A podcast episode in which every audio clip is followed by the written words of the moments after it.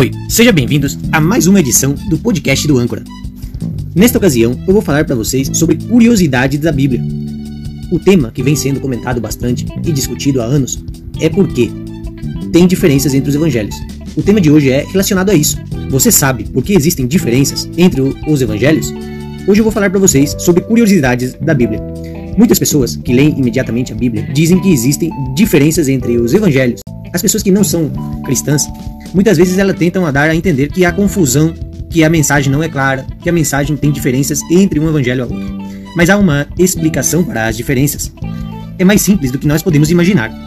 Cada apóstolo escreveu o seu evangelho por inspiração do Espírito Santo, mas sabemos que cada um tinha sua personalidade, seu próprio estilo de vida, suas próprias experiências, todas as diferenças entre um e outro refletiram-se na maneira como contavam a mesma história. Quando contamos uma história, Cada um pode contá-la de maneiras diferentes. Pode ser uma versão minha dos fatos acontecidos e pode também ser uma versão sua dos fatos acontecidos. Certamente vai ter diferenças.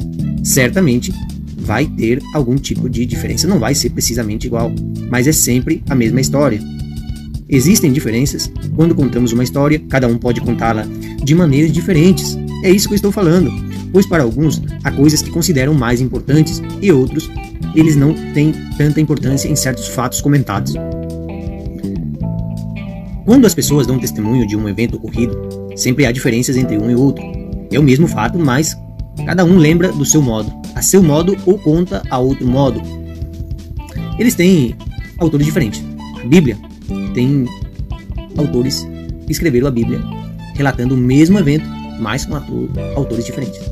Essas diferenças não devem significar que não haja verdade na história. Simplesmente é que cada um lembra de coisas diferentes ou pelo seu jeito de ser dão mais importância a alguns. Uma informação incompleta ou eles acabam dando detalhes que não os tornam falsos. O fato de eles não dizerem, não querem dizer que não tenha acontecido, por exemplo.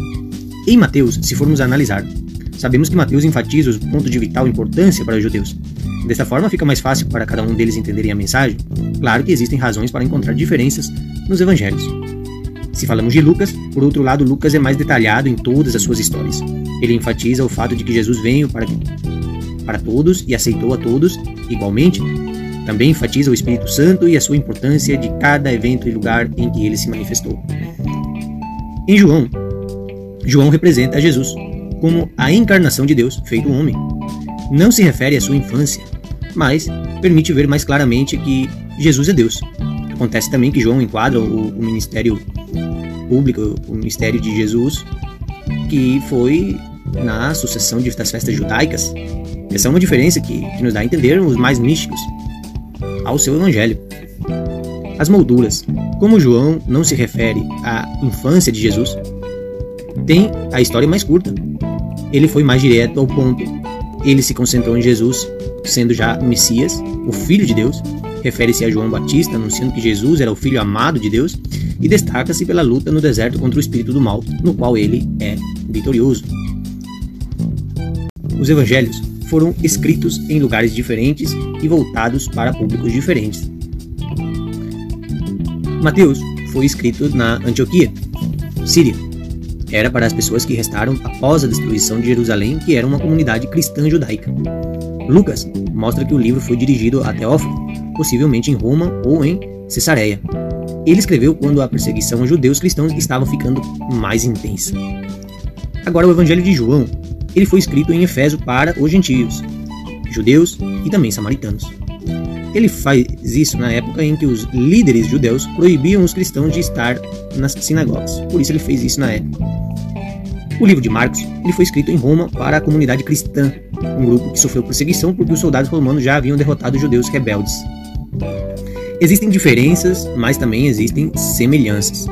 A verdade é que todos os evangelhos contaram a mesma história. A diferença é que cada um nos direcionou para uma porção diferente de pessoas e cenários históricos diferentes. A verdade é que não devemos começar a procurar falhas ou supostos erros. Se você está procurando erros, se você está procurando falhas, apenas deixe claro que a, que a mesma história é contada por pessoas diferentes e sempre terá um som diferente.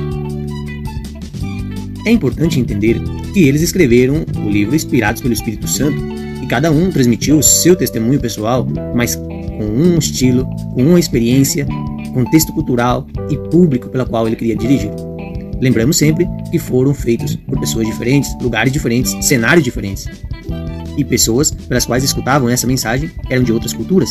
Por isso nós falamos do contexto cultural. Alguns escreveram sobre o que lembravam, provavelmente Mateus e João, testemunhas oculares, lhe contaram. Neste caso, Lucas e Marcos, não há dúvida que é a mesma história.